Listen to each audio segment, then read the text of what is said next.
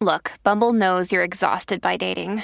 All the must not take yourself too seriously and 6 1 since that matters. And what do I even say other than hey?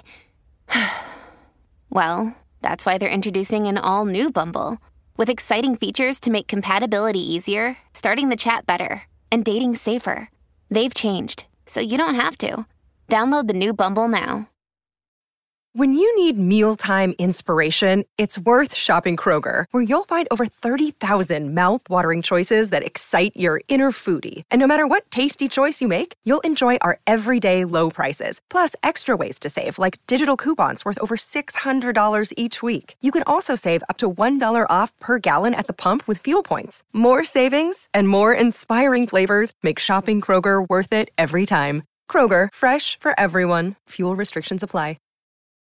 From sponsoring cultural events to partnering on community projects, creating youth programs to supporting first responders, at MidAmerican Energy, caring about our community goes beyond keeping the lights on.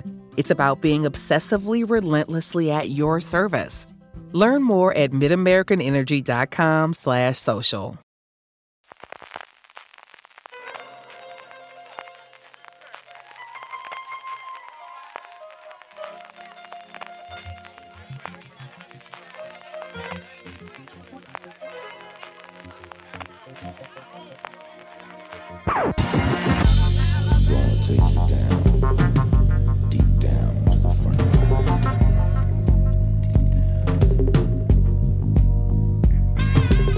Pues aquí- Bienvenidos a Streaming, el programa de fuera de series donde cada semana repasamos y analizamos las novedades y los estrenos más importantes de las diferentes plataformas de streaming, canales de pago y en abierto. En el programa de hoy hablaremos de cómo están afrontando las cadenas americanas lo que promete ser la temporada más atípica de su historia, de cómo las adaptaciones siguen mandando, aunque sean de libros que ya tienen sus añitos y que yo leí cuando era joven y prometía, y de cómo la Enterprise va a volver a viajar. ¡Jo, qué alegría!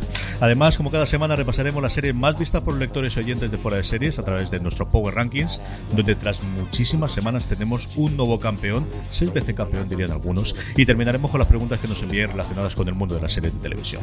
Yo soy CJ Navas y tengo conmigo a Francis. We have to go back, Francis. We have to go back. Estamos en fase 1, estamos en fase 1 ya. Ya jaraneo, ¿eh?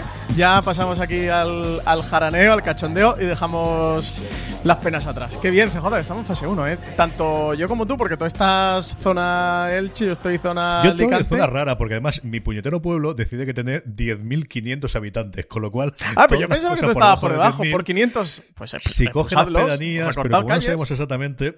sí, estamos con estas cosas. Torrellanos Bueno. ni de coña, que eran 15.000 donde vivía antes, pero el Altet, de, según las malas lenguas, según lo que cojas, creo que estamos de 10.536, así que tenemos las mismas restricciones que las de ciudades. Qué faena, qué faena. Pues nada, ya estamos en fase 1, eso sí. Que alegría cachondeito. Responsable, no vayáis ahí, que está la gente afilándose en los toneles de las terrazas de los bares. Tampoco es eso, pero bueno, empezamos a recobrar un poquito la normalidad. Por, por ahora Madrid y Barcelona están en esa fase extraña del, del cero y medio, eh, que es como cuando te dejaban eh, el examen suspenso con 4,95 de Casi es aprobado, pero sigues estando en suspenso. Eh, así que le quedará un poquito para que vuelvan los rodajes, que ya sabemos que, que los rodajes de las series pueden volver en la fase 1. Así que lo que se ruede por Madrid y Barcelona de momento no. Pero al menos vemos ya la, final, la luz al final del túnel. Como en Perdidos, CJ, que este sábado tenemos décimo aniversario del final de Perdidos. ¿eh? Parece que fue ayer 10 años del final de Perdidos. Qué jóvenes éramos en aquellos momentos. Sí, señor, sí, señor. Recuerdo porque lo vi en directo en esa emisión que había simultánea y porque me entrevistaban después, me entrevistaban de la SER para comentar un poquito y fue, pues eso, 10 años precisamente, como decías tú, llevamos dos o tres añitos con fuera de series, llevamos cierto conocimiento y recuerdo entrar eso, de ver el episodio a las 3 de la madrugada y entrar después, bueno, la- hora no sabría decir, de ser las 7 o las 7 y media y luego irme al trabajo después de aquello. Sí, señor, 10 añitos de perdidos, ahora que suenan los rumores de remakes y reboots, como de tantas otras cosas, pues sí, 10 años ya te da para hacer de luego algún remake o algún reboot o alguna continuación, especialmente ahora que a Peacock le tienen que dar desde, desde NBC tener eh, suficientes cosas, ¿no? Tener nuevas eh, contenidos, desde luego, para, para las distintas plataformas y las distintas cadenas. Eh, Vamos con las noticias, vamos con un montón de cosas y para tener las noticias, como hemos hecho ya un par de veces, empezamos por noticias de esta casa, empezamos por noticias de fuera de series y es que tenemos un directo y un live también que comentar que nos hace especial ilusión. Pero Francis, como siempre, para hablar de todo esto, ¿quién mejor que Miguel Pastor, que al final es bueno, el, guía y el que marca el camino en estas cosas y está detrás de los mandos de toda esta reconversión que hemos hecho a los mundos procesos de Internet con nuestros eventos en directo? Pues sí, tenemos nuevo live y nuevo directo. Eh, que, ya podemos anunciar aquí en streaming. El directo ya lo hemos anunciado a través de la web, lo hicimos hace unos días, pero el live casi que lo, vamos a comentar aquí en primicia para los oyentes de streaming. Pero ya tenemos al otro lado a Miguel Pastor, así que qué mejor que nos cuente él. Miguel, bienvenido a streaming. Cuéntanos, eh, ¿qué live tenemos preparado? Hola, buenas. Siempre vengo para dar buenas noticias, ¿eh? Voy a tener que venir algún día para contar algo malo os estáis acostumbrando. ¿Por qué? Miguel, le estaba todo muy bien. No hace falta, no es necesario, no. Sin más malas noticias, no, ¿eh? Está muy bien. La realidad ya nos ha hecho tope de malas noticias aquí, así que tú te vienes para las buenas. Pues sí, pues sí, vengo a contaros lo del directo y lo que tú preguntabas, eh, ¿con qué empiezo? Empieza con el live, ¿no? Que, bueno, las dos cosas son muy potentes, pero el directo ya quien nos leen foreseries.com sabrá eh, de que vaya, se ha podido enterar, pero cuéntanos el live lo que hemos preparado. Pues es una cosa en la que llevamos trabajando muchísimo tiempo y que teníamos muchísimas ganas de traer a nuestros seguidores de Fora de Series.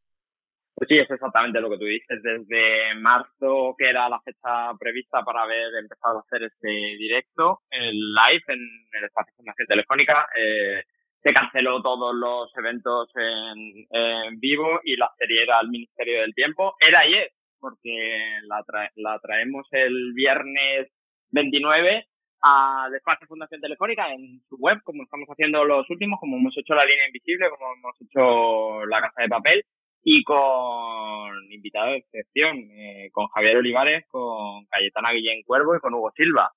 Casi nada, casi nada. La gente en espacio.fundaciontelefónica.com, ¿verdad, Miguel? La web de Fundación Telefónica. El viernes 29 de mayo podrá verlo. Sacaremos noticia en foreseries.com, en nuestra web, con el enlace directo a la web de Telefónica, para que solo tengáis que pinchar el enlace y poder verlo, que os concretaremos la hora exacta que la estamos cerrando. También, si no os queréis perder el, el, FDS Live con el Ministerio del Tiempo, ni ningún otro evento, ni nada de lo que hacemos en Foreseries. Oye, suscribiros a la newsletter, newsletter.foreseries.com, que por ahí también lo comunicamos todo. Miguel, Javier Olivares, creador de la serie, Cayetana Guillén Cuervo y Hugo Silva, repartazo para nuestro live, que tendremos como siempre a Alberto Rey como presentador, junto a Marina Suchi y Álvaro Nue Álvaro Nieva, disculpa Álvaro si me estás escuchando.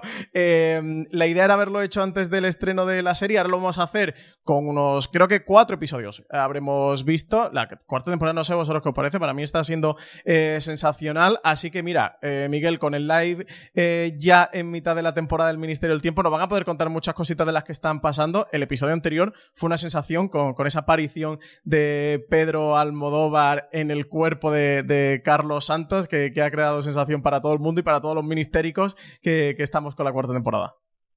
Es verdad que el momento es muy bueno, es casi incluso mejor que el que teníamos en marzo. Eh, la serie está funcionando muy bien, los episodios están siendo súper potentes y por cosas que yo sé cuando, por cuando estábamos preparando esta producción, creo que va a ser súper oportuno que esté Cayetana justo esta semana. Hasta ahí puedo leer. Es un control live, pero no paramos con eso porque tenemos directo, retomamos de nuevo esta semana y tenemos esta misma semana directo con la unidad, ¿verdad, Miguel?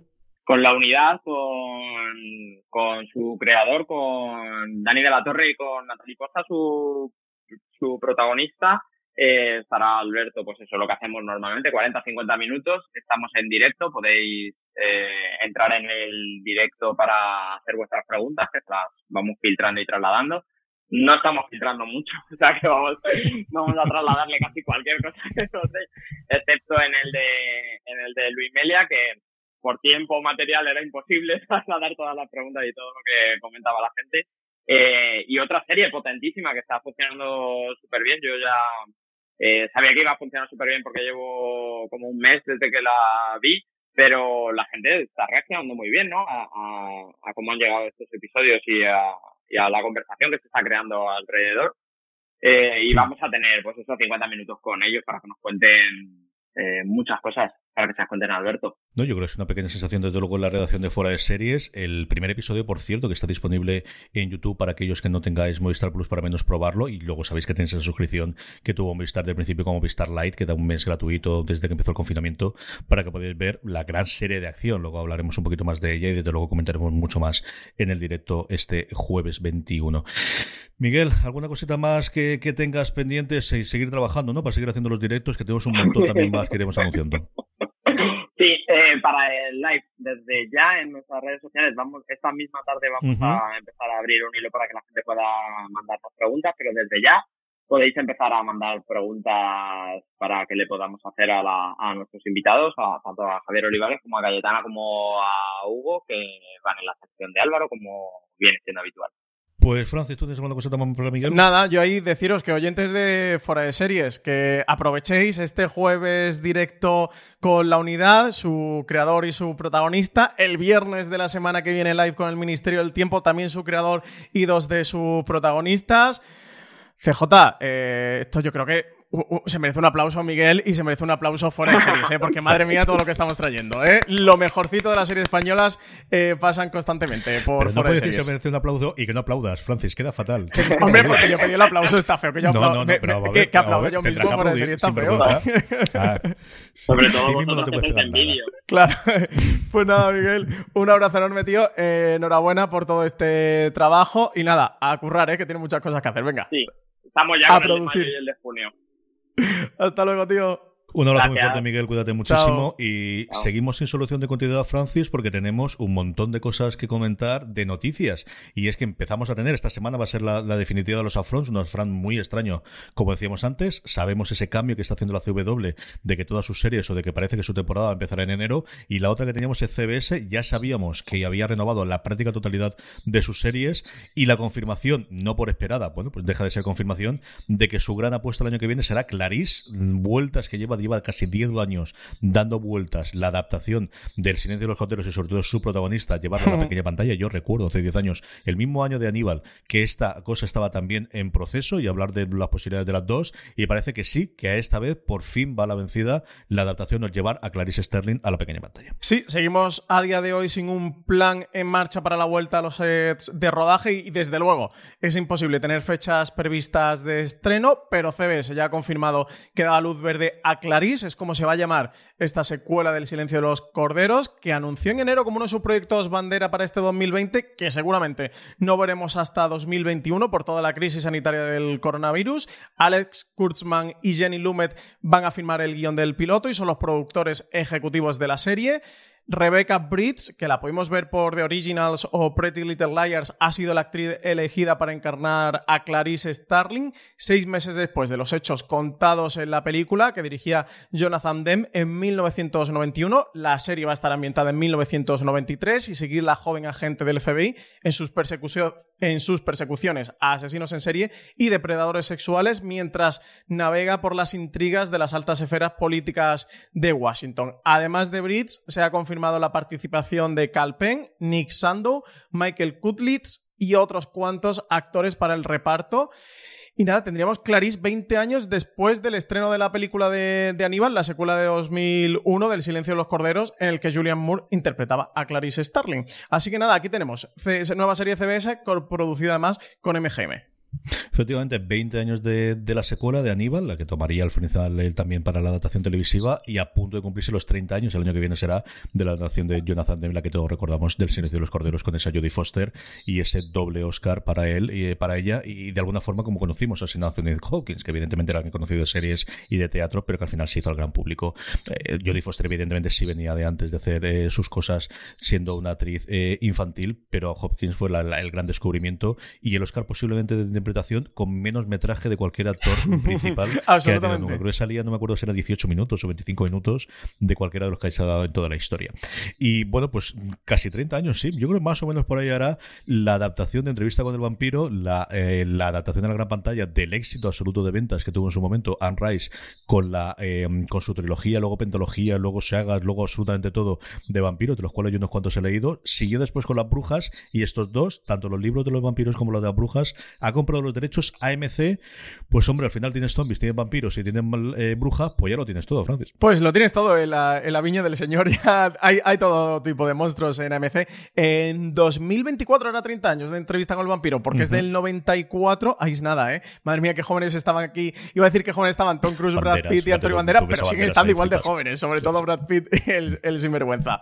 Pues como tú comentabas, después de crear franquicias eh, tan potentes en torno a los zombies, como ha sido The Walking Dead, ideado por Robert Kirkman, que partía de su cómic eh, original AMC Networks, planea un movimiento similar con vampiros y brujas. Para ello, ha adquirido los derechos de dos populares sagas literarias, como son Crónicas Vampiras y Las Brujas de Meifa, ambas creadas por la escritora Anne Rice. La idea consiste en desarrollar bajo AMC Studios series, pero también películas que partan del material original, destinadas tanto a exhibirse en los canales de televisión y servicios de streaming de la compañía, como para licenciar a terceros. En total, la, derecha, la compra de derechos incluye 18 títulos uh -huh. que en conjunto han vendido más de 150 millones de copias en todo el mundo, para que veáis la envergadura de este proyecto, de esta apuesta de AMC. Además, tanto la propia Anne Rice como su hijo Christopher van a estar acreditados como productores ejecutivos de todas las series y películas que nazcan del acuerdo, en el que también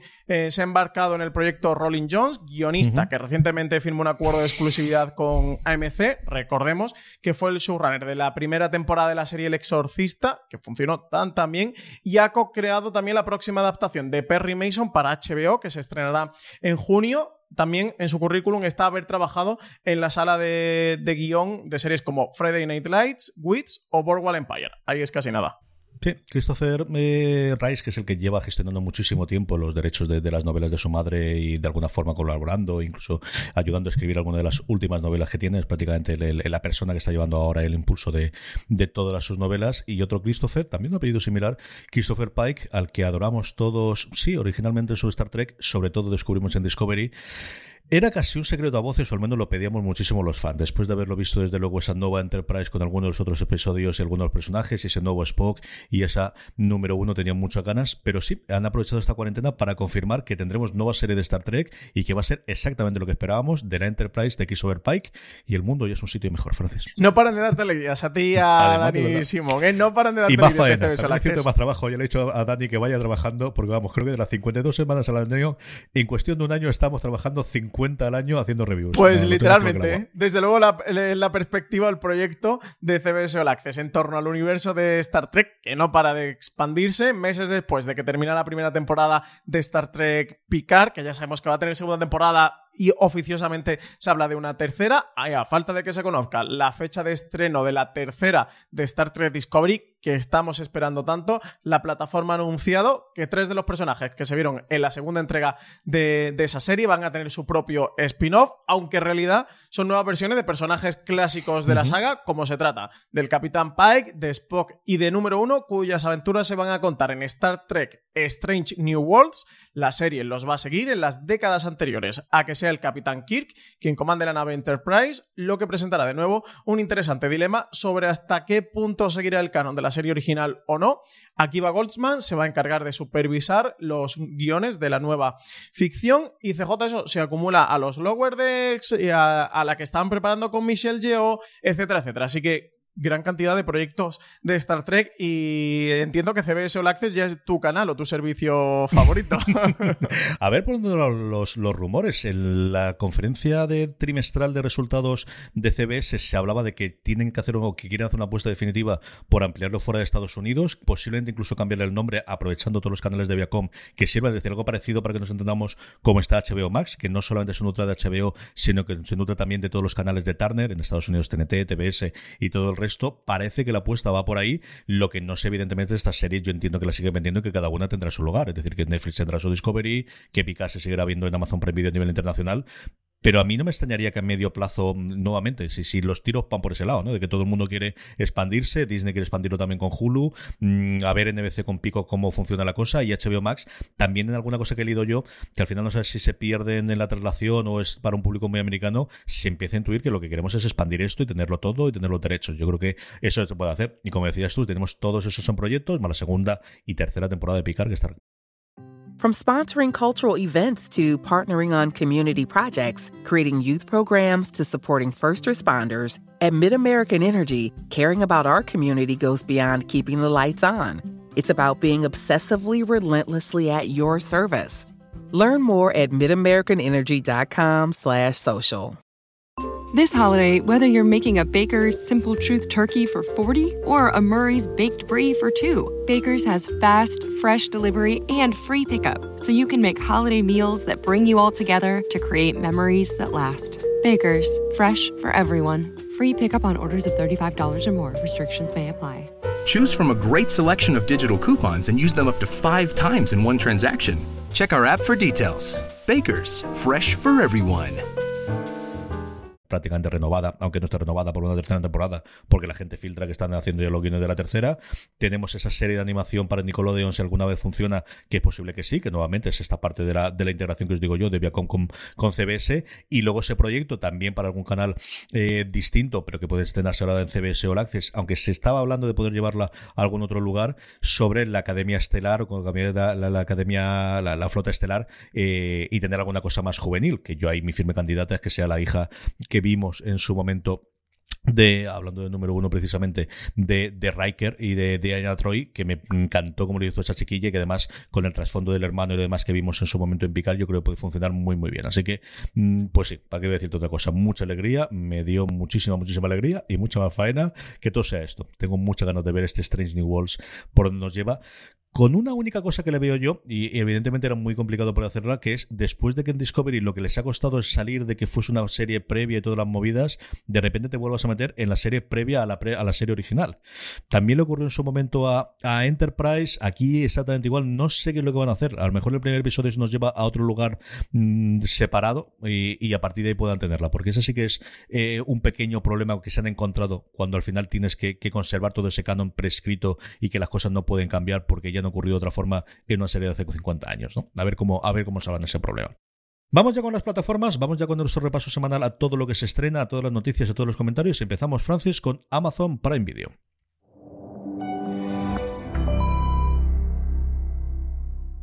Se ha colado el de Apple junto a Amazon, ¿eh? Apple tiene ganas de salir, CJ. Tiene ganas, tiene ganas, tiene sus cosas, a ver, a ver qué ocurre con los subtítulos y todo lo demás. Amazon Prime Video que estrena el 22 de mayo Homecoming, su segunda temporada. Vuelve Homecoming con un nuevo misterio y una nueva estrella, en este caso Janelle Monae, que tiene la difícil eh, tarea de sustituir nada más y nada menos que a Julia Roberts. Su personaje despierta en un barco a la deriva, en un lago, sin acordarse de cómo llegó allí ni de, ni de quién es. La búsqueda de su identidad la va a llevar al corazón de Haste Group, una compañía de bienestar poco convencional que estará detrás del proyecto Homecoming. En la segunda temporada también veremos a Stephen James en su rol como Walter Cruz, quien intenta construir una nueva vida tras sus traumas de guerra y del proyecto Homecoming, cuando se da cuenta de que hay una versión del programa más inquietante en camino, si es que llega a acordarse. CJ, yo para mí no sé qué necesidad había de una segunda temporada de Homecoming, pero tú has podido ver dos episodios y creo que me lo vas a poder contar. Porque la gente tiene derecho a trabajar, Francis. O sea, no tiene ninguna. Es cierto que al final es una serie que yo creo que viene muerta de origen. O sea, el hecho de que se te vaya tu intérprete a la que al final has tenido aquí y has hecho todo el este después de no poder ganar ninguno de los premios, ni los Globo de Oro, ni los semis. Que se te vayas tu creador, porque por mucho que esté dando después de entrevistas. Eh, eh, comentando la, la jugada y como productor ejecutivo que sigue estando Sam Ismail, pues no está. Y, después de haber cogido los guiones y las direcciones de los episodios de la primera temporada, pues evidentemente sufre. Y es algo que os va a ocurrir, sobre todo si os gustó tanto la primera temporada como fue mi caso. Yo me he entretenido, he visto los dos primeros episodios, me han gustado bastante. El primero es muy de centrarte el personaje con esa parte de la amnesia, lo que comentabas tú. Y es un episodio bastante, bastante interesante. El segundo es cuando ya nos metemos en el meollo. En el primero vemos, pues, alguna cosita y empiezas a ver ese vial que veíamos al final de la primera temporada con ese liquidito rojo y esas cositas. En el segundo ya empezamos a tener mucho más. Hay una escena, sobre todo en la segunda temporada, en el segundo episodio, que es un plano secuencia que recuerda mucho al que se hacía en la primera temporada, eh, en el que hacía en su momento en la, en la um, clínica, iba a decir yo, en, en, la, en el despacho de Julia Roberts. Si te acuerdas que en su momento hacía um, desde fuera del edificio, pasaba por dentro del edificio aquí. En este caso no es un edificio, sino es una casa, pero también seguimos cómo se hace una entrada en la casa. Recuerda mucho aquello. A mí me gusta mucho cómo está rodada. Me gustan mucho los intérpretes, me gusta mucho lo que hay, pero al final siempre esas comparaciones van a ser absolutamente odiosas. Yo, desgraciadamente, creo que es una serie que va a pasar en esta segunda temporada con más pena que gloria. Por esas comparaciones, porque al final hay mucha gente a la que se vaya a ir y creo que vale la pena verla. Yo creo que además sigue teniendo esa gran ventaja de tener episodios relativamente cortos para lo que suele ser un drama o un thriller. No se suelen ir por encima de la media hora. Sigue conservando la música. La gente que se ha encargado de los guiones son los creadores del podcast en el que se basó originalmente la serie. Los directores lo están haciendo muy bien, en la medida de lo posible, copiando muchas cosas a lo que hace Smile pero de verdad que si no te lo dicen, podrías decir, sí, lo ha dirigido Smile, si no, lo, si no fuese. A mí me ha gustado, es una serie que concluiré. Yo sé que Marina creo que también la ha visto porque hablamos un par de, de cosas sobre ellas, pero que la cual ese, ese peso que tú comentabas previamente, yo creo que le va, es el por qué y para qué le va a pesar muchísimo, muchísimo, y dudo tremendamente que esto sea una tercera temporada. Igual que te digo una cosa, te digo la otra, yo creo que al final había ya muchos compromisos o muchas cosas hechas y a partir de ahí, porque recordemos que estuvo renovada originalmente por una segunda temporada antes de que se descolgase Julia Roberts. Yo creo que a nivel técnico y de creación iba a ser muy complicado el poder desmarcar a la gente. La otra cosa que nos llega también el 22 de mayo es, por fin, a España, Little Fires Everywhere, la gran apuesta de Hulu con nombres propios delante de la pantalla que teníamos desconocimiento. Bueno, pues al fin nos llegan eh, Kerry Washington y Reese Witherspoon a nuestra pantalla, Francis. Basada en el éxito de ventas de Celeste Eng en 2017, Little Fires Everywhere sigue los destinos entrelazados de una familia perfecta los Richardson y una enigmática madre e hija que van a cambiar sus vidas. La historia explora el peso de los secretos, la naturaleza del arte y la identidad, la fuerza feroz de la maternidad y el peligro de creer que seguir las reglas puede evitar el desastre. La serie está producida y protagonizada por Reese Witherspoon y Kerry Washington, uno de los grandes proyectos para este 2020 que estaba pendiente de estreno aquí en España. Finalmente Amazon Prime Video se ha hecho con los derechos y se estrena ya este 22 de mayo, este viernes. Nada, queda muy poquito para que podamos ver ¿Qué tal? Desde luego, muchas ganas, ¿no? De, este Little Fires Everywhere. Absolutamente, totalmente. Yo he oído a Bill Simmons, que es una de las que se ha enganchado últimamente, y hablaba muy bien de la serie, y hablaba sobre todo muy bien en algunos de los episodios en los que hace un flashback de cómo interpretan las crías. Dice que hay dos crías que son especialmente la que hace Kerry Washington, y que decía, se ha tenido que estudiar tremendamente porque parece que fuese ella misma de pequeña. Se ha visto todo el escándalo. solamente por eso le tengo muchísima curiosidad a la serie, aparte porque ya todos me gustan muchísimo, muchísimo. Se nos ha colado antes, que tenía mucha prisa. Vamos ya con Apple TV Plus.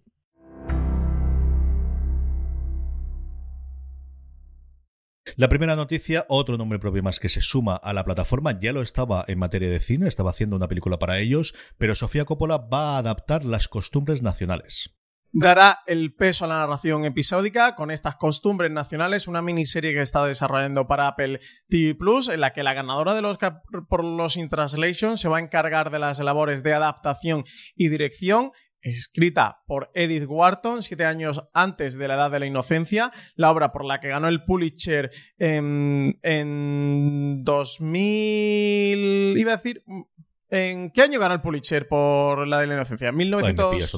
1991, ¿no? Creo que fue el año. En, las costumbres nacionales, la autora narra las aventuras en un Jean Sprague, una ambiciosa e ingenua joven del medio oeste americano que traslada a Nueva York junto a su familia y allí intentará ascender dentro de la alta sociedad de la ciudad. El proyecto aún está en fase de desarrollo y será el segundo en la relación profesional entre Coppola y Apple TV Plus después de On the Rocks, película protagonizada por Bill Murray y Rashida Jones que ha coproducido la plataforma de streaming y la productora A24, un proyecto también del que le tenemos muchas ganas, así que salto de Sofía Coppola a las series de televisión con estas las costumbres nacionales, desde luego muchas ganas ¿eh? de los proyectos que más está hablando en Hollywood en, las últimas semanas. Además es una película que si ya en circunstancias normales tendría pisos para, para llevarse los Oscar, ahora que además se han relajado toda la, obligación de estrenar en cines y que van a permitir la cosa de plataformas, pocos nombres puedes tener más allá de ellos. Eh, yo creo que es una cosa que les puede funcionar tremendamente bien, es la apuesta suya de, de este año, igual que lo fue de Banker, que desgraciadamente al final pudieron hacerla el año pasado. Y de alegría en alegría, Francis, porque yo, de verdad, el saltito que pegué cuando me enteré de esto, qué bien, qué bien, qué bien, y es que Mythic Quest nos va a regalar un episodio confinado, mm, lo tienen ya grabado y lo van a estrenar este 22 de mayo.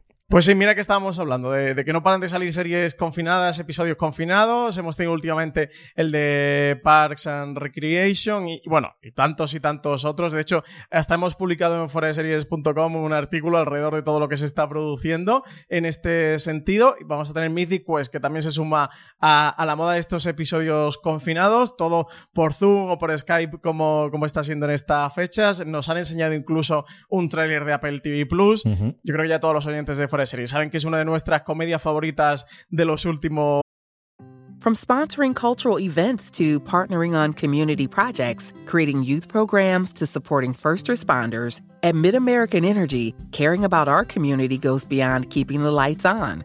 It's about being obsessively relentlessly at your service. Learn more at midamericanenergy.com/social. años nos está conquistando el corazón con este tráiler que han adelantado. Eh, desde luego, muchísimas ganas. ¿eh? No sabemos si va a llegar a España, si lo podremos ver. Yo entiendo que sí, ¿no, CJ? Porque todo el Apple lo está estrenando a nivel internacional. El problema, a mí, la única cosa que me tira para atrás es que Fraggle Rock no lo han hecho. Entiendo porque al final es una serie de dibujos que entienden que la gran mayoría de la gente que va a verlo aquí lo va a ver doblado y que por eso se hayan tirado para atrás. Chicos, yo espero que al menos con su título lo tengamos, o si no, a pelo, como sea, pero espero que sí la traigan aquí. Espero que sí lo traigan. Estrenarse se estrena el 22 de mayo. Ya a partir de aquí vamos a preguntar a Apple a ver si nos pueden decir alguna cosa. Esperemos que, que se traigan un 50%. Marina Sus, que la teníamos ahí descolgada del este y no había visto la luz verdadera, ya la ha visto por fin. He visto los episodios como tenía que verlos. Mucho ha tardado, ¿eh? Mucho ha tardado. Y podéis, su columna semanal de este pasado domingo se la dedicaba al episodio tercero y el quinto, a los dos episodios de los que siempre hablamos. El tercero, que es cuando la serie empieza a funcionar realmente bien, y el quinto, que es ese episodio tan, tan especial de esa primera temporada, que esperemos que sean muchas, de Mythic Quest, Raven's Banquet, que al final en la parte de atrás siempre se nos olvida, pero es eh, como realmente se llama la serie. Vamos con filming, gran, gran estreno, sobre todo con nombres propios delante de la pantalla. El incendio se encena este 19 de mayo, Francis. Filming estrena exclusiva en España el martes 19 de mayo la serie británica El incendio. Se trata de un thriller dramático escrito por Daisy Cullum y protagonizado por David Tennant. La serie está ambientada en una pequeña y muy unida comunidad de Escocia, sacudida por un trágico accidente, el incendio en casa de Tom Kendrick, el admirado médico de cabecera local. En el incendio fallecerán su esposa y sus dos hijas, pero los primeros descubrimientos alrededor del incendio revelan que esta aparentemente modélica familia escondía realmente oscuros y escalofriantes secretos. Así que nada, thriller de misterio que viene británico a filming, muchísimas ganas, eso, proyecto protagonizado por David Tennant y del que se ha hablado mucho, ha tenido muy buenas críticas ¿eh? en el Reino Unido. Yo tengo mucha curiosidad por el proyecto en sí, por ver a Kush Jumbo que está irreconocible. Cuando lo veis el peinado, si estás acostumbrado a la verla de Good Fight, parece otra total y absolutamente. sí, yo la vi en las fotos promocionales y no la identifiqué. ¿eh? Fíjate que, estoy acostumbrado a verla en The Good Fight y, en el cartel de la, de la, serie. Fuiste tú que me descubriste de, oye, es la serie de Kush Jumbo y te dije, pues sinceramente no lo sé. Sí que está muy cambiada. ¿eh? Eh, también ganas de verla en un registro tan diferente, seguro al que le tocará, como, como el de The Good Fight. Lo que hace el pelo, ya lo decía Flibas, es que ya lo decían. Es que es, que lo que es. Es, lo, más importante, el pelo. Todo lo que importa es el pelo. HB España, vamos con ella, Francis.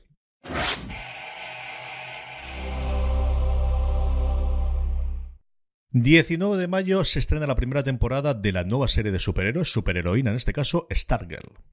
Nueva serie eh, que, no, disculpa, nueva serie sobre el personaje que estaba pensando en otro, en otro Stargirl. Es que se nos acumulan ahora los Stargirl. Hemos tenido por aquí uno también en, Disney Plus. Aquí tenemos un nuevo proyecto eh, basado en un personaje de Courtney Whitmore, un personaje creado por Joe Jones en la década de los 90, recuperado en, en parte a un viejo personaje de la era dorada de los cómics, como era Star Spangled Kid.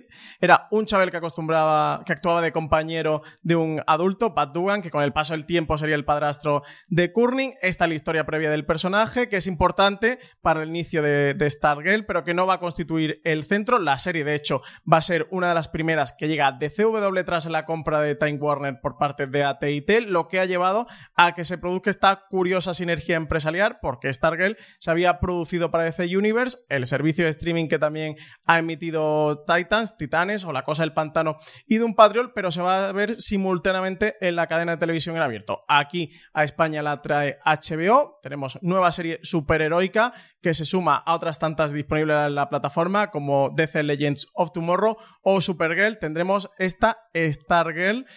Muchas ganas, ¿no? De este proyecto también nuevo superheroico, ese que, que ha tenido tantos tumbos dentro de, de, la plataforma y que se integra también dentro de este Arrowverso creado por Greg Berlanti, que empezó con Arrow, que Arrow ya ha terminado, pero que ha continuado con muchas otras series. A ver qué ocurre con ella. Yo estuve viendo uno de los penúltimos programas que Kevin Smith eh, y Bar Bernardin están llevando entrevistas en todos los últimos episodios, ya que están haciendo confinado, pues llaman a la gente por Skype y pueden tenerlos. Y tuvieron a la protagonista, a Breck Basinger, hablando un poquito de toda esa evolución que contabas tú, de, evidentemente de cómo había captado ella el, serlo, de lo durísimo que es rodar una serie de superheroínas cuando al final la superheroína tiene que estar 16 horas diarias y todo ese cambio de una serie que originalmente era para DC Universe muy cerrada que no iba a tener y que en Estados Unidos es en abierto y que aquí nos va a llegar a HBO España. Y es una serie que no sabía si me va a traer o no. Luego vi el tráiler y creo que tiene ese punto sardónico que tiene en los últimos tiempos, sobre todo eh, Leyendas del Mañana, Legends of Tomorrow, que creo que puede darle muy, muy buen pie. La relación que tiene con la persona a la que le da los poderes a ella y lo que he visto inicialmente, al menos en el tráiler, para darle la primera oportunidad de ver al menos el primer episodio, ya te digo yo que sí, sí que me apetece bastante, bastante ver esa parte. Y si me apetece ver esa parte, ¿qué voy a decir de, yo creo, la mejor comedia que hay en la actualidad? Yo creo que es la serie que más en forma está en cuanto a nivel de comedia. Estamos hablando de lo que hacemos en la sombra. Nosotros somos fan de esta serie desde la primera temporada, Francis, y, tenemos una pequeña sorpresa que esta semana la podréis leer en la web y es que hemos podido entrevistar a Javi Guillén, a nuestro adorado Guillermo. Lo he podido entrevistar Valentina, lo tenéis en la web, pero tenemos un pequeño adelanto también en formato de audio que hemos podido entresacar. Era latino, que era gordito, que era chistoso, no miraba porque esos papeles no existían para gente como yo y ya con tiempo que ha pasado vamos a la, la manera que Hollywood y el, negocio mira a la gente, todos somos humanos, todos tenemos talento, si tienes talento siempre vas a, subir a, a, arriba, porque el talento no se puede, no se puede esconder. en cualquier cuerpo, en cualquier, piel, en cualquier sexo, no se puede esconder porque el ¿no? siempre va a subir adelante.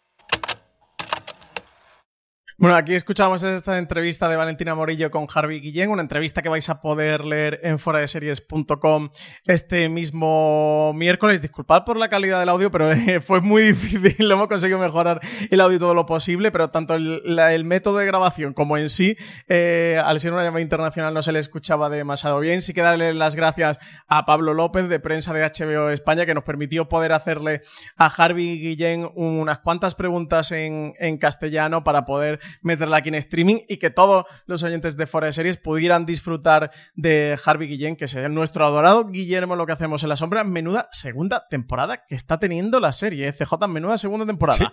Madre mía, qué bien me lo estoy pasando con, lo que hacemos en las sombras. Tuvo dos primeros episodios buenos, pero a partir de ahí está siendo de verdad mm, sobrenatural. Es que es una cosa brutal, brutal, brutal, brutal. Es El último emitido que, hemos tenido eh, por aquí a, lo diré, a, a Hamill. Mark Hamill, madre mía, qué episodio tan divertido, eh, qué bueno, centrado en el personaje de, de Laszlo, que tiene aquí una vendetta abierta con, el, con, el, con este vampiro que interpreta a Mark Hamill. De verdad, qué divertida está siendo la segunda temporada. La primera ya fue brutal, la segunda está siendo increíble, ¿eh? absolutamente increíble. Nunca miraremos un palillo de la misma forma después de ver Además, de verdad. De verdad, que no, Yo digo que yo, y el, fin, y el nombre, es que gran nombre, que grande. Daytona, sirve para todo. Es que al final sirve para absolutamente todo. Johnny Daytona. Johnny Daytona. Sí, sí, yo creo que es la parte del Daytona es la parte fundamental que le da, no, no sé si es la musicalidad exactamente qué, pero es, es una cosa brutal. Tenéis que ver si lo que hacemos en las sombras si lo estáis viendo. Vamos como Vistar Plus, Francis. Y aquí múltiples comentarios y noticias y cosas alrededor de la unidad. Luego hablaremos también de The Good Fight, evidentemente, y de esa otra gran sorpresa y esa gran alegría de su renovación. Pero unidad tenemos un montón de cosas. Empezando por comentar un poquito la unidad. Tú que has podido ver el primer episodio, yo tengo un fin de semana espantoso, pero prometo que de verdad que esta tengo muchas ganas de verla. Muchísimas, muchísimas. Pero aquella gente que todavía está pendiente de, dar el paso, Francis, ¿qué se va a encontrar cuando vaya a ver la unidad? Sí, a mí solo me ha dado tiempo a ver el primero. Estoy ahora más ocupado los fines de semana del confinamiento de cuando no teníamos confinamiento. Yo no, sé qué nos está pasando a todos, que tenemos ahora menos lío y nos da tiempo a ver eh, menos series. He podido ver el primero, ya sabéis, que la unidad de este gran proyecto, su, su gran superproducción para el 2020 junto a Dime quién soy, que se espera que se estrene en el último trimestre del año. En este, la unidad sigue a esa unidad policial que combate el terrorismo en nuestro país. Es un proyecto con producción internacional. Han, rodado en varias localidades españolas, entre ellas Melilla o Madrid, pero también han tenido un rodaje internacional. Han pasado por Francia o, por Tánger, entre otros países. Un thriller de, de acción que va a seguir el día a día de esta unidad y cómo From sponsoring cultural events to partnering on community projects, creating youth programs to supporting first responders, at MidAmerican Energy, caring about our community goes beyond keeping the lights on. It's about being obsessively relentlessly at your service. Learn more at midamericanenergy.com slash social. This holiday, whether you're making a Baker's Simple Truth turkey for 40 or a Murray's Baked Brie for two, Baker's has fast, fresh delivery and free pickup, so you can make holiday meals that bring you all together to create memories that last. Baker's, fresh for everyone. Free pickup on orders of $35 or more. Restrictions may apply. Choose from a great selection of digital coupons and use them up to five times in one transaction. Check our app for details. Baker's, fresh for everyone. Combate el terrorismo, una faceta oculta dentro de la policía porque llevan toda su labor en, en, secreto y un primer episodio brutal, CJ, me ha gustado mucho, la primera temporada se compone de seis episodios, o sea que no, que, que, que se nos va a hacer muy cortita, ¿eh? porque además es un thriller absolutamente frenético, al menos el primero, el que, el que me ha dado tiempo de ver, con caravanas eh, policiales en, en misiones eh, secretas absolutamente absolutamente vibrantes, asaltos eh, frenéticos. De verdad, me ha gustado mucho lo que he podido ver. Te presenta los diferentes personajes. Tenemos a Luis Zaera, que se sale, o sea, Natalie Poza, que es la gran protagonista de la serie, está muy bien, pero de verdad, Luis Zaera es increíble lo que hace mmm, este hombre en algunas escenas cómo te puede pasar de, de ponerte absolutamente nervioso eh, y eso que no estamos dentro de la pantalla con él, eh, que estamos al otro lado en el sofá a, a, soltarte una carcajada, de verdad, él está enorme en un, en un papel muy interesante que tiene dentro de, dentro de, de la serie y sobre todo destacar el guion y, y, la dirección y la escala de la, de la producción. A mí me recordaba por momentos a escenas de Sicarios, de la película de Denis Villeneuve, uh -huh. en esas caravanas de asalto contra el narcotráfico, aquí lo hacen contra terroristas terroristas islámicos. En el, eje de, la temporada va a ser porque detienen al terrorista islámico más buscado a nivel internacional. Lo, lo detiene en una operación de esta unidad española y a partir de ahora eh, nuestro país o a partir de ese momento nuestro país se va a convertir en un foco eh, de ataque terrorista ¿no? por, por esta acción. Pues promete mucho. Yo desde luego recomendar a todo el mundo que le gusten eso, los thrillers y este tipo de historias, que se acerque a verlo porque desde luego merece la pena. Creo que pone una pica en la producción española. Esta serie está producida por Vaca Films para Movistar Plus, dirigida por Dani de la, eh, por Dani de la Torre, disculpad, que es uno de los grandes directores de thrillers de acción que tenemos actualmente en nuestro país. Hizo muy conocido por, por la película del niño, eh, sobre todo, pero bueno, ha dirigido otros tantos thrillers de, de acción españoles, así que, que nada, eh, recomendar a todo el mundo, eh, desde luego que, que se acerque. ¿eh? por el niño, no, por el desconocido, que he dicho yo, el uh -huh. niño no es el niño, es el desconocido que, que estaba protagonizada por Luis Tosar y por Javier Gutiérrez. Así que eso, recomendar a todo el mundo que se acerque mm, que se acerque a la unidad. Quien haya visto y le guste algo, ya hemos comentado antes que tendremos directo este jueves en el canal de YouTube de Fuera de Series. Yo creo que esta semana, fin de semana, me la voy a devorar los cinco episodios que me quedan. Y la semana que viene, CJ, la podremos comentar aquí al completo. ¿Qué nos ha parecido esta primera temporada? Sí, yo creo que sí. Y mm, aparte de todo eso que tenemos, Álvaro Nieva ha podido hablar con los creadores, con Daniela Torre y también con Alberto Marini. Y precisamente de Alberto Marini nos cuenta esta cosa acerca de la serie. Mira, la, la, el ofrecimiento de, de conocer a, la, a, los verdaderos profesionales del antiterrorismo nos vino de, de, Movistar y es la razón de ser de esta serie. Entonces, hemos entrado en, en, su cuartel general en Canilla, les hemos conocido y a pesar de tener nuestras reservas, hemos encontrado a gente muy dispuesta a contarnos su, su historia. Eh, nos hemos ganado, creo, una, un respeto recíproco y, y se han abierto a nosotros y hemos encontrado gente que quería contar su historia, precisamente por lo que has dicho tú. Existe un preconcepto de, su actividad muy oscura en la sombra, etc. Y al contrario, son una policía muy moderna, compuesta de gente muy preparada, que habla muchos idiomas, que conoce la cultura, que conoce las religiones, y de gente que, quiere, que tiene que hacer su labor en secreto que no cuenta normalmente su labor ni a su pareja, a sus padres, a sus hijos, y que por fin ha podido tener la oportunidad de poder contar a alguien lo que hace y a través de esta serie que se vea también uh, lo que hacen a nivel, a nivel global. Francis, tú decías antes de los episodios que tenía esta primera temporada y es así porque ya sabemos que se está trabajando en los guiones de una segunda temporada de La Unidad. Ya sabemos que, está trabajando en ellos y se lo confirmaba eh, Dani de la Torre a Fuera de Series a través de Álvaro Nieva que lo entrevistaba a, eso, al propio Dani de la Torre, director y creador de la serie, decía que cuando hicieron esta fase de documentación que nos comentaba a Alberto Marini sobre la serie para esta temporada, que le quedaron un montón de cosas por contar y a eso se le se les unía que continuamente, bueno, pues estaban saliendo cosas eh, sobre el yihadismo en la actualidad, no solo de terroristas yihadistas, sino también sobre financiación de personas que eran muy afines a la yihad, que estaban trabajando en recopilar toda esa información y que seguían colaborando con la policía todavía y que estaban trabajando ya en los guiones de una segunda temporada. La serie se acaba de estrenar este viernes pasado en Movistar Plus. Eh, yo creo que hemos podido detectar, no podemos tener el termómetro que sí que se está convirtiendo en un pequeñito fenómeno, se está hablando mucho y muy bien de ella. Así que, eh, bueno, nos comentaba el propio Dani de, la Torre que, mm, que, por su parte eh, estaban preparando, estaban inmersos en la escritura de estos nuevos capítulos, que había que esperar a que la cadena diera luz verde a esa segunda temporada, como que el resto dependía de Movistar Plus, si estaba dispuesto a hacerlo o no, pero que por su parte ellos ya le, echaban el cable, ¿no? Que, que, sí que estaban dispuestos y que tenían temas para, para hacer. Dicen que al menos dos temporadas o incluso tres si les dejaran. Así que yo creo que por parte de Movistar Plus le van a dejar. ¿eh? Si no, cinco, ¿por qué no, Francis? Yo creo que, les van, creo que les van a dejar. Eso está comparando mucho con. Se habla mucho de ella como la Homeland española y bueno, en parte tiene, tiene un poquito ese componente. ¿eh? Dista mucho eh, de, Homeland en muchas partes, pero sí que es ese thriller eh, de acción, pues con el tema del terrorismo de fondo. Y por último, una de cal y una de arena, se confirmaba por parte de CBS All Access, que la serie que aquí vemos a través de Movistar Plus de Good Fight, primero que no vamos a tener todos los episodios que originalmente debemos a tener, que eran 10, se vamos a quedar en 7 definitivamente, pero eso sí, renovada para una quinta temporada. Renovada por una quinta temporada, pues una de cal y una de arena. Vamos a tener solo 7 episodios, solo 7 episodios, CJ, de los 10 previstos de The Good Fight coronavirus, esta no te la perdonamos. Eh, bueno, no te perdonamos ninguna, pero, esta, pero ya, ya, ya, te estás colando con nosotros, dejarnos de Good Fight, mermarnos casi un tercio de la temporada, pero CBS All Access ya habría renovado la serie por una quinta temporada, dice, en la que se van a resolver las tramas abiertas durante esta cuarta entrega, que va a tener un cierre adelantado debido a la pausa en la producción por la crisis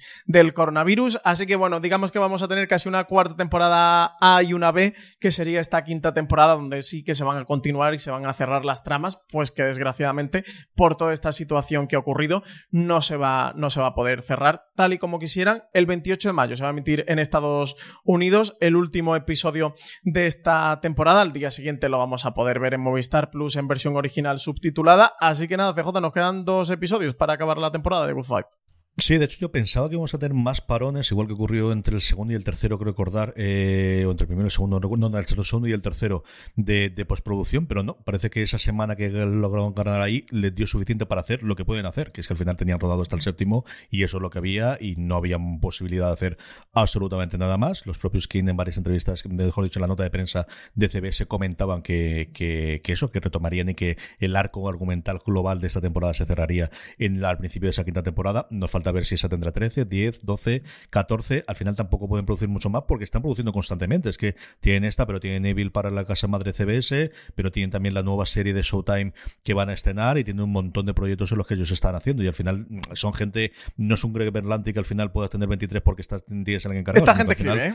Ellos, Esta gente pone su punto y sus comas contaban eso, que, que, al final ellos no conciben esa posibilidad, que no volverían a 22 o 23 episodios, pero luego hacían cuentas y decían, pero si al final los que tenemos estamos haciendo más episodios de lo que hacíamos cuando hacíamos The Good Wife entre todas las series que tenemos alrededor. Bueno, pues estas cosas que ocurren cuando te metes en estos líos, ¿qué le vamos a hacer? Vamos ya con Netflix, Francis.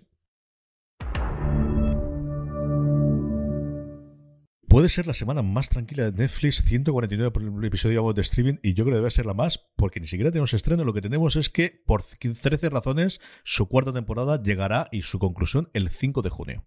Sí, muchos hablan de que la serie ha aguantado más de lo que debería, de que la han estirado, de que han estirado bastante, pero en cualquier caso, pues por 13 razones va a estrenar este 5 de junio su cuarta ya eh, temporada en Netflix, que va a ser también la última. En principio, a priori está puesta la fecha de estreno para el 5 de junio y no se ha movido, porque ya sabéis que algún estreno sí que se ha empezado a retrasar por el tema del doblaje. Hablamos de ese episodio interactivo especial de Unbreakable Kimmy Smith hace unas semanas que han decidido retrasarlo para que pueda estar disponible doblado y de momento no tiene, no tiene fecha. La plataforma de Netflix sí que habría anunciado en sus redes sociales eso, la fecha de estreno para esta última temporada por 13 razones, acompañando además la información con imágenes de la última lectura de guion de sus 10 episodios y con un vídeo en el que vemos a algunos de sus actores pues, expresar lo que la ficción ha representado para ellos. Recordemos que por 13 razones se estrenaba causando una gran controversia por la manera en la que contaba la historia de Hannah Baker, una adolescente que se suicidaba y que enviaba varias cintas de cassette a sus ex compañeros del instituto para que supieran por qué lo habían hecho y el rol que todos ellos habían jugado en su muerte. Incluso la escena que mostraba su suicidio acabó siendo eliminada del montaje de aquella primera temporada porque generó numerosas protestas de asociaciones que temían que pudiera causar un efecto llamada entre los jóvenes. Sí, de hecho ahora, día de hoy, bueno, pues algo que alguien que pudiese conseguir ese episodio originalmente, porque es una serie exclusiva de Netflix, no está. Eso se cambió totalmente desde su momento. Terminamos con cadenas en abierto, dos noticias de A3 Media, igual que la semana pasada hablábamos de cómo va a tener su primera serie turca en prime time, ahora hablamos de lo que todos estamos esperando, del remake del, con la que se inició todo, con Fatmagul, y es que ya tenemos protagonista, será Elena Rivera, la protagonista del remake de Fatmagul para Antena 3. Fatmagul fue la primera serie turca que se vio en España España, en Nova y también una de las responsables de que la ficción de ese país se extendiera como la pólvora por todo el mundo, una ficción que está más de moda que nunca y que ha supuesto la puerta de entrada a muchas otras series turcas en nuestro país. Su éxito llevó a que Antena 3 se planteara la posibilidad de hacer su propia versión, que ya estaría un paso más cerca de, hacerse realidad, con el anuncio de su protagonista. Va a ser Elena Rivera, que también tiene pendiente de estreno en la 1 Inés del Alma Mía. Ella es la segunda cara que conocemos ya del reparto de Alba, que es como se va a llamar el remake español de Fatmagul, después del anuncio hace unos días del fichaje de Adriano Ozores, también para este nuevo proyecto. La serie compartirá punto de partida con Fatmagul. Su protagonista sufre una violación en grupo e intentará que sus agresores todos pertenecientes a familias poderosas, paguen por lo que han hecho. Monse García, Luis Santamaría y Pablo Guerrero son los responsables de la ficción que está producida por Bomberán TV y que se rodará en localizaciones entre Madrid y Alicante. En el original turco, el rol de la mujer en la sociedad y hasta dónde podía llegar ella sola en su búsqueda de la justicia estaban más limitados que en España, por lo que se prevé, se espera un gran trabajo de adaptación que desde luego será interesante de ver. A ver por dónde ruedan en Alicante. Tengo curiosidad por ver qué es lo que hacen. Tengo, vamos, la idea de cuatro o cinco sitios que podrían hacer. Pero sí, mira, nuevos rodajes que gana aquí la provincia y de series turcas a series diarias españolas, la que concluye El secreto de Pueste Viejo, que para su final va a saltar también al prime time, Francis. Tras nueve años en emisión y más de 2.300 episodios El secreto de Puente Viejo. Ese es el secreto, como diría Paqueta Salas, ¿eh? 2.300 episodios. La serie va a llegar ya eh, a su fin esta semana. Su última emisión será este 20 de mayo, pero no lo va a hacer en su horario habitual de la tarde, sino que va a ocupar el prime time de Antena 3. Antena 3 ha decidido despedir pues, una de sus ficciones más longevas en prime time. Eh, la serie va a seguir en su horario habitual hasta, hasta este, hasta el próximo, bueno, hasta el pasado viernes, ¿no? Donde ya hará su eh, despedida en ese horario estelar que le han reservado. La serie está producida por Boomerang TV y ha sido durante años un valor seguro en la, em, en la cadena durante las tardes, con más de 1,6 millones de espectadores de media y además emitido a nivel internacional en más de 60 países, ¿eh? con especial éxito en Italia. Y CJ, por último, también en torno a Antena 3, ya han anunciado fecha de estreno para Benidorm, su próxima ficción que se va a estrenar en exclusiva en A3 Player Premium, va a ser el 7 de junio, así que nada, nos queda menos de un mes, tres semanitas para poder ver esta comedia eh, que nos traen, protagonizada por Antonio Pagudo y María Almudévar. Sí, hablamos de ella cuando confirmaron que iba a ir desde luego a, a Player inicialmente y tengo curiosidad, como comenté en ese momento, por el tono. ¿De qué tono va a tener? Si es más tono de humor cochambroso o de humor eh, con mala leche, porque tenía pinta de humor negro bastante, bastante grande cuando vimos inicialmente la, la, la, sinopsis ¿no? de, de, la serie, más allá de que sea evidentemente porque se han venido y por ver escenarios que ahora ya digo yo que día de hoy no están igual de venido. Digo yo que día de hoy no están. De todo lo anterior, Francis, ¿qué recomendamos? Pues yo me voy a quedar con Stargirl. Sabes que soy muy fan de las series superheroicas. Me llama la atención, tiene muy buena pinta. Es verdad que el proyecto se ha dado muchos tumbos. Era una serie que estaban preparando para DC Universe. Creo que en general las series de DC Universe le están quedando bastante bien para amantes de los cómics y las series de televisión. A ver, sí que a ver qué tal Stargirl. Desde luego le voy a dar la oportunidad al primer episodio. Ya os contaré la semana que viene si me ha dado tiempo a ver lo que me ha parecido. Yo me apetece mucho Hong y Little Everywhere, evidentemente, pero una ya he visto dos y la otra, bueno, pues como se ha retrasado tanto, tengo menos. Y El Incendio es una serie que me atrae mucho. No hablo con Juan Alonce, que era la crítica para fuera de series, como suele ser habitual con las críticas británicas para ver para las series británicas, pero eso de volver a ver a Tenant, de hacer una serie británica, de ver a Jumbo, de verdad, tengo una, lo es que me dejó tan loco lo del pelo y el cambio que tenía. Simplemente Y que siempre es una buena ocasión para ver a Jumbo. es muy buena. Y que al final, mira, pues nuevamente, el, aprovechar que Filming trae este tipo de series y apoyarlo, aunque sea simplemente viendo las series y comentarlas posteriormente aquí en, en, en, streaming o en el resto de cosas de fuera de series, yo creo que vale la pena. Así que el incendio, el nuevo estreno de filming, es mi recomendación de la semana.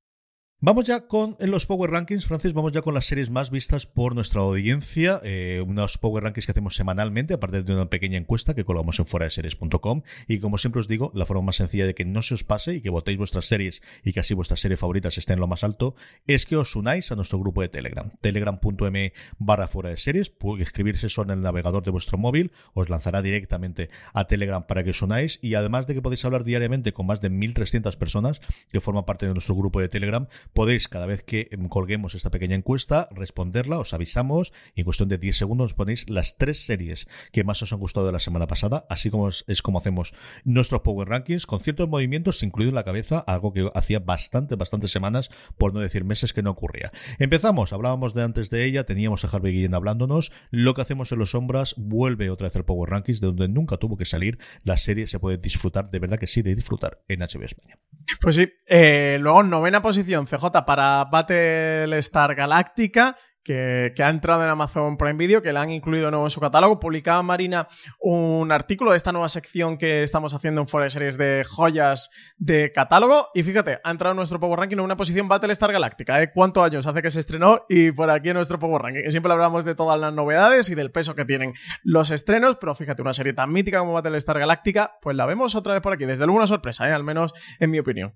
Sí, para mí desde luego que lo ha sido, mm, pero nuevamente es que estoy convencido que todo el mundo lo ha visto y evidentemente no, es que hace 10 años ya que aquello, entonces... Y si no, buena ocasión para volver a verla, siempre va a tener ¿eh? que es de las mejores series de ciencia ficción. Y antes hablábamos de Sam Ismail cuando hablamos de Homecoming, un Sam Ismail que se va a encargar de una nueva adaptación para Peacock, a ver qué sale de allí y a ver qué cuenta exactamente. La octava posición para Killing Eve, sube dos puestos con respecto a la semana pasada, después de ese capitulazo brutal que se marcó en el quinto episodio, si no recuerdo mal, de, memoria ahora mismo de la serie. Y todo lo que ha dado para hablar el quinto episodio ¿eh? de Killing Eve, cuando empezamos a dar a Killing Eve un poquito por muerta, eh, parece que está volviendo a resucitar en, el transcurso de su tercera temporada. Séptima posición, CJ para Homeland, que ya se nos ha despedido y que hemos acababa el viernes pasado su emisión en Fox de su ya de su octava y última temporada, sus 12 episodios. Eh, hicimos, bueno, ahora lo comentaremos, un gran angular sobre el legado de Homeland que los oyentes de Foreseries van a poder escuchar mañana martes. Efectivamente, sube el Homeland, pero baja tres puestos de Last Kingdom, el efecto tradicional de Netflix, de sube muy rápido, también puede fallar después, después de su estreno de su última temporada, baja tres puestos, se queda en el puesto número 6 de nuestro Power Rankings. Y quinta posición para el Ministerio del Tiempo, que ya tardaba en aparecer por nuestro Power Ranking con sus dos primeros episodios de la cuarta temporada emitidos, serie que ya sabéis que podéis ver en lineal en televisión española, luego también pasa a estar disponible a la carta, que tenéis en el catálogo de HBO España, que tiene sus tres primeras temporadas y también están colgando los, los de la cuarta al día siguiente de su emisión en la parrilla de TVE, una serie que ha vuelto el Ministerio del Tiempo, lo comentamos al principio, ha vuelto por todo lo alto en esta cuarta temporada. This holiday, whether you're making a Baker's Simple Truth turkey for 40 or a Murray's Baked Brie for 2, Baker's has fast, fresh delivery and free pickup, so you can make holiday meals that bring you all together to create memories that last. Baker's, fresh for everyone free pickup on orders of $35 or more. Restrictions may apply. Choose from a great selection of digital coupons and use them up to five times in one transaction. Check our app for details. Bakers, fresh for everyone. Si estás buscando un buen podcast de análisis y debate en tu idioma, te invito a que escuches Pulso y Péndulo. Yo soy Carlos Curbelo. Y yo soy Fabiola Galindo. Todos los jueves analizamos temas de actualidad en Estados Unidos y Latinoamérica. Fabi y yo no siempre estamos de acuerdo, pero sí tenemos un objetivo común. Queremos servir como antídoto contra las noticias falsas y la polarización. Pulso y Péndulo. Busca nuestros episodios en Apple Podcast, Spotify o en tu aplicación favorita El segundo episodio es una auténtica eh, joya. Y nada, pues yo creo que llega para quedarse ¿eh? CJ el Ministerio del Tiempo, nuestro poco ranking, tal y como está teniendo este nivel. La que poco a poco empieza a salir del puesto que no ha dejado de ningún momento, que era el liderazgo, es de Saul. Better Call Saul pierde tres puestos, sale del podio y se queda en el puesto número cuatro después de las maravillas que han hablado de su última temporada estrenada en Movistar Plus. Y tercera posición para Westworld, que ha acabado última eh, esta tercera temporada. Sube cuatro episodios con respecto a la semana pasada. No sé si es como respuesta eh, a todos los fans de de Westworld, que sí que le ha gustado la tercera temporada. y es lo que ocurre, ya está. Tú te pones como te pones, la gente responde. Al final el pueblo es el soberano y habla, y ya está. La democracia es así, esto funciona. Dicho eso, la gente, la mayoría no siempre acierta y tú lo sabes, CJ. Dos puestos sube de Good Fight y en esto sí que han acertado. Esa maravilla de serie de los King, luego hablaremos un poquito, igual que hemos dicho antes su renovación. Sube dos puestos y se queda en el puesto número dos de Power Rankings. Y primera posición, para pues el rey de los reyes que como no eh, también después de coronar la, la, NBA está coronando las series deportivas y ahora corona nuestro Power Ranking el último baile esa serie documental producida por ESPN que a nuestro país ha traído Netflix sobre la vida, bueno, la vida deportiva de, Michael Jordan y su carrera en los Chicago Bulls, que cada vez se está hablando más y más, que CJ creo que le quedan dos episodios, ¿no? Para terminar... Hoy se están los dos últimos episodios, de hecho no he podido verlos hoy, pero... Mm, lo he ido con día complicado, pero yo creo que intentaré verlos sí o sí. Como yo tengo que ponerme con ella, todavía no me ha dado tiempo, tío, mira que le tengo ganas. Yo me gustaba porque además, yo sí recuerdo los Celtics y los Lakers, pero tú serías los Chicago. O sea, tú los primeros recuerdos que tienes de baloncesto, desde luego sería Michael sí o sí, ¿no? Mi primer recuerdo de baloncesto, no sé exactamente qué partido fue, pero fueron unos Chicago Bulls, Los Ángeles Lakers, que fui con mis padres a ver a casa de unos amigos el, el, partido. Quedaron expresamente para ver aquel partido y era con, con Johnson y con, y con Jordan. No sé qué año sería, pues, pero vaya, yo podría tener cuatro años, cinco años. Y, y, no recuerdo qué partido fue exactamente, pero era con Johnson en los Lakers y recuerdo los Bulls con Jordan, con Pippen, eh, con toda esta gente, con Dennis Rodman, bueno, con toda la, con toda la patrulla.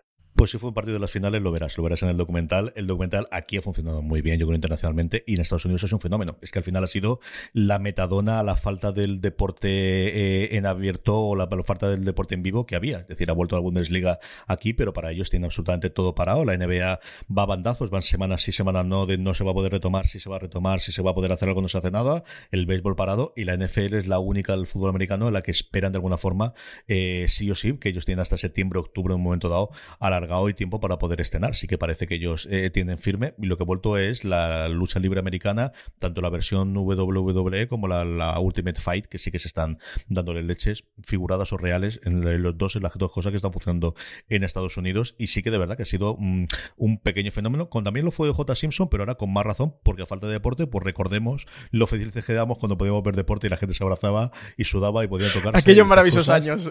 Efectivamente, ¿no? Y luego lo que ocurre con aquello. Y sí, la verdad es que sí que ha sido. Eh, pregunta de los oyentes. Cerramos eh, antes de, acabar de lo que podemos hacer esta semana en Fuera de Series con esas preguntas. Preguntas que nos mandáis por las redes sociales de Fuera de Series, donde somos Fuera de Series en todos los lugares, en Twitter, en Instagram, en Facebook, allí donde queréis encontrarnos, o también en esa encuesta que os decía antes para el Power Ranking. Siempre os dejamos un pequeño hueco para que nos hagan unas preguntas. Como por ejemplo nos ha hecho Gina Rodríguez que nos dice qué serie que no se encuentra en las plataformas os gustaría ver. Pues yo estoy con Parks and Recreation porque me quedé a medias y me la quitaron de Amazon Prime Video. Así que no me he represaliado contra Amazon Prime Video porque, porque perdería el Prime de los envíos. Pero si no hubiera cometido un acto de, de, justicia ¿eh? por retirarnos Parks and Recreation, ¿qué se han creído los de, los de Amazon Prime Video? ¿Qué se ha creído Jeff Bezos de quitarnos Parks de la plataforma? Yo aquí tengo dos formas de responder. Una es aquellas series como Parks and Recreation que me gustaría volver a ver porque quiero ver con las crías o porque quiero hacerla. Y otras series que en su momento no pude ver y que a lo mejor. Mm, luego sé que me estoy mintiendo a mí mismo porque no las vería, ¿no? Pero que a lo mejor tengo un momento dado en o cosas similares. Hace la semana pasada el top, precisamente se lo dedicamos, lo hicieron entre Richie Fintano, Alberto Rey y Álvaro Nieva hablando de este tipo de series, de series que no estaban en la plataforma precisamente por esta salida. Comentaban alguna de ellas y coincido con alguna que sobre todo decía Alberto, cómo no, si es que al final la cara de al monte. Y por uno de los Persons of Interest, porque al final me han hablado también de ella, que se me Pero la persona no está en ninguna plataforma. Yo vi, no, no, vi la primera temporada de ellas. Yo estoy como tú, yo vi la primera también. Y luego Playa de China, que es otra cosa que han hablado siempre tan curiosa. Playa de China tiene más problemas y es sobre todo, e igual que ocurría con aquellos maravillosos años, los eh, la música que tenía era tan potente y los derechos no estaban evidentemente entonces pensando en un futuro del streaming, que es muy complicada hacerla. Ya fue muy complicado hacer la edición en, en DVD o en Blu-ray eh, inicialmente, más todavía lo sería en streaming.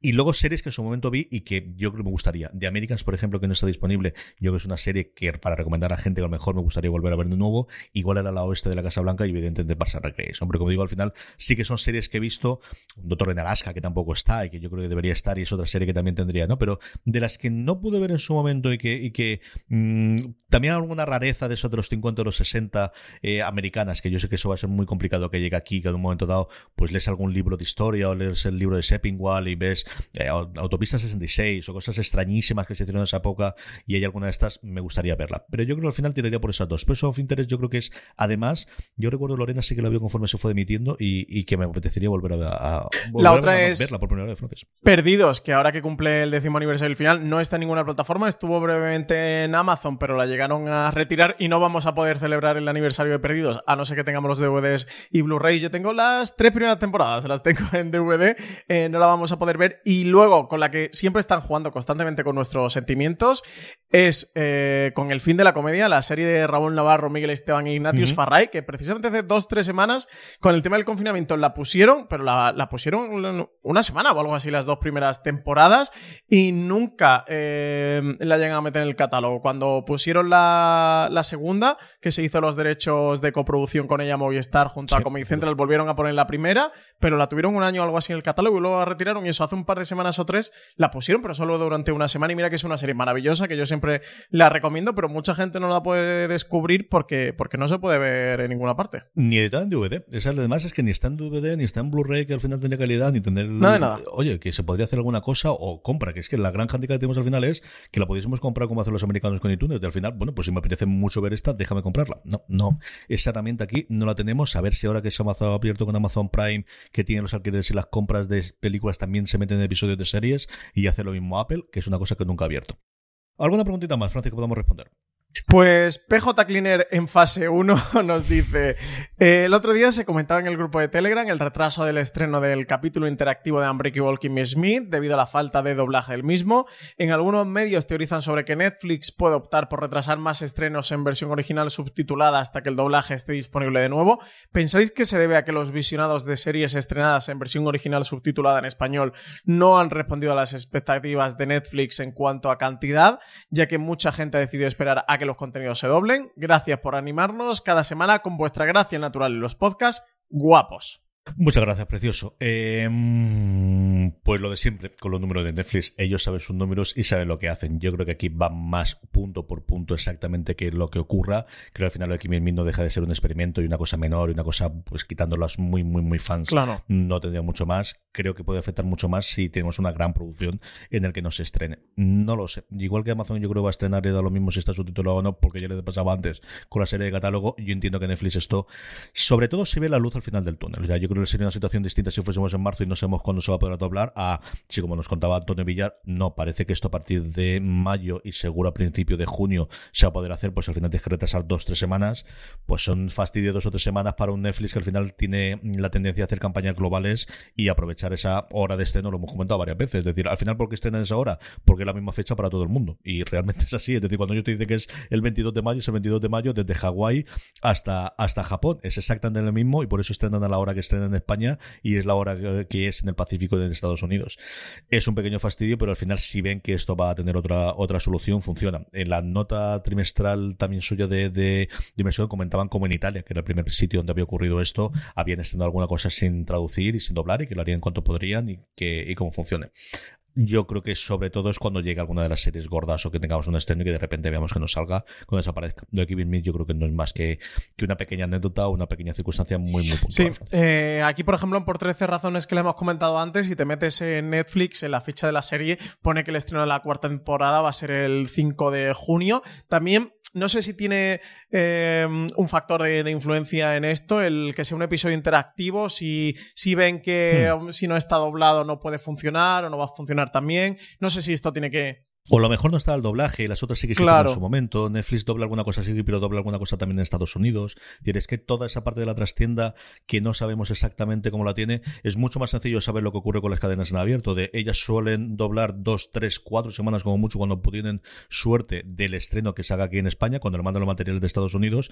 Pero Netflix al final, parte de estas producciones se están haciendo simultáneamente el doblaje y por eso tenemos la posibilidad. De hecho, en determinadas ocasiones, screeners que nos han mandado a nosotros, desde luego con subtítulos todo, pero tenemos el doblaje y estamos hablando de series mes y medio, dos meses incluso en algunos de los casos. sí, totalmente. Y luego, con respecto al consumo, pues lo que tú dices, a falta de tener datos, yo creo que en nuestro país se consume mayoritariamente la versión doblada con respecto a la versión original. No te sabría decir el porcentaje, eh, pero me jugaría la mano derecha que el 51 o más... No te juegues cosas, Francisco. bueno, venga. Eh, pero eso, que el 51 más es versión doblada. Así que, mm, que bueno, que puede influir, pues está claro. Lo de Amazon, lo que tú decías, Amazon lo tiene más fácil porque como de todas maneras siempre lo han hecho, pues mira, eh, problema solventado. Un problema menos. Para la Ya está.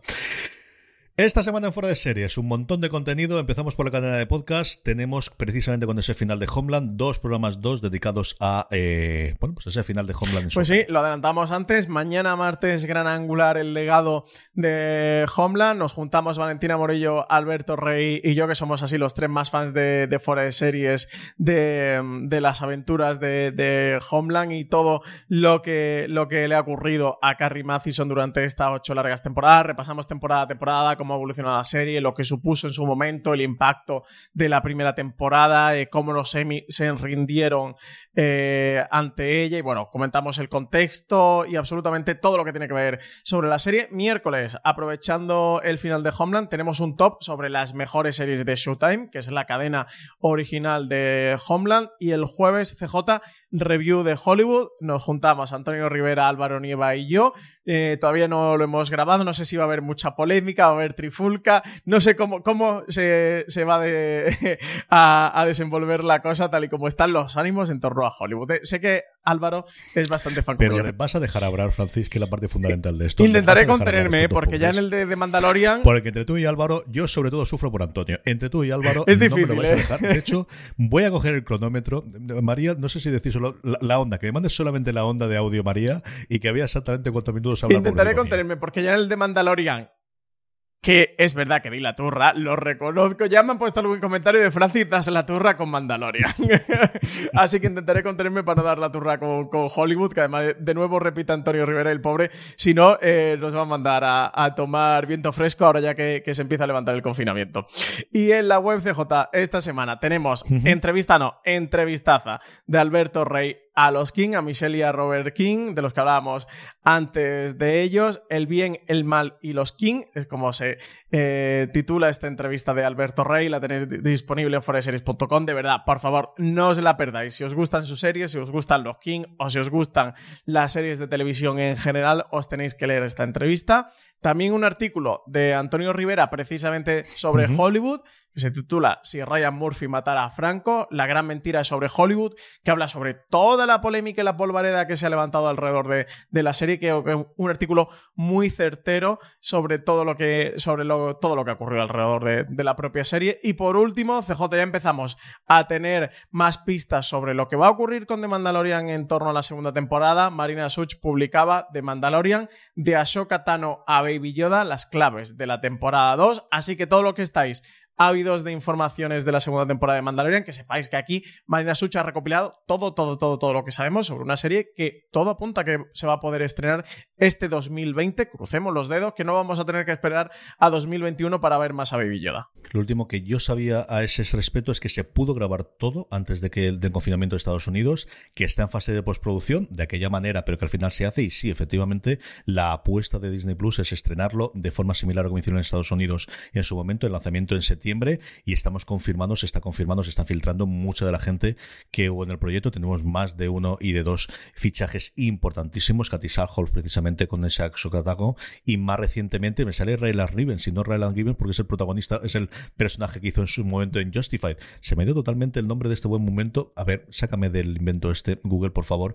El último que tuvimos es eh, Timothy Olyphant, al que vamos a tener. No sabemos exactamente qué papel ha tenido, ni si será episódico, porque al final en la primera temporada hemos visto que mucha de la gente la hemos tenido solamente por un episodio, pero Olyphant también es otro que se une al universo de Baby Yoda. Y sí, es cierto que yo creo que el Gran la segunda temporada es que las expectativas no pueden estar más altas. ¿eh? O sea, va a ser, si ya le estar de todas formas, ahora que además no vas a tener otro estreno, no tiene ninguna pinta antes de ese y que la primera temporada ha sido muy buena. Pero bueno, tenemos a Robert Rodríguez también como fichaje de director ¿eh? para esta segunda temporada. Así que fichajazo. Sí, sí, poco a poco vamos a ir, vamos, semanita a semanita conociendo a alguien. Es que menudo proyecto, ¿eh? Entre nombres delante de las cámaras y nombre detrás, menuda joya. Hasta aquí ha llegado streaming. Mucho más contenido en fuera de series.com, mucho más contenido en el canal de podcast y en YouTube. Tenéis mucho más, además de los directos, además de que en Fundación Telefónica tenemos los lives. Sabemos que en la medida de lo posible estamos eh, alguno de estos grabándonos porque sabemos que os gusta mirarnos las caras. O sea, de PJ de guapos es que es verdad, lo podéis comprobar, no tenéis más que ir para allá. Aquí, aquí lo tenéis, la prueba, la prueba en YouTube la tenéis. En Instagram estamos volviendo a coger el ritmo, volvemos a hacer alguna de las cosas. Los viernes estoy haciendo un pequeño repaso semanal que empecé con Marina Sus la semana pasada y ahora también con, con Valentina Morillo, que lo tenéis disponible en Instagram Televisión, porque Instagram decidió cambiar el algoritmo a mitad de cosas, lo que hacen los grandes. Al final hacemos lo que queremos y no podíamos grabarlo, ahora ya sí, lo tenéis en el, Instagram TV de Fuera de Series, tenéis entera esa media horita que hablamos y que repasamos Valentina Morillo y yo la semana pasada en Fuera de Series e intentaremos hacerlo con alguien siempre de la redacción los viernes y alguna cosa más, porque sabéis que le ha cogido el gusto esto de Instagram y ahora sabiendo que queda ahí para siempre, hay algo más habrá que hacer, Francis. pues sí, pues sí, pues hacer. En cuanto termine el mes de mayo, que me tiene muerto, de verdad. Esto es una cosa. En cuanto llegue junio, yo prometo que vuelvo a hacer más. A ver si te dejan descansar, porque esto no puede ser, ¿eh? A ver si volvemos toda la normalidad.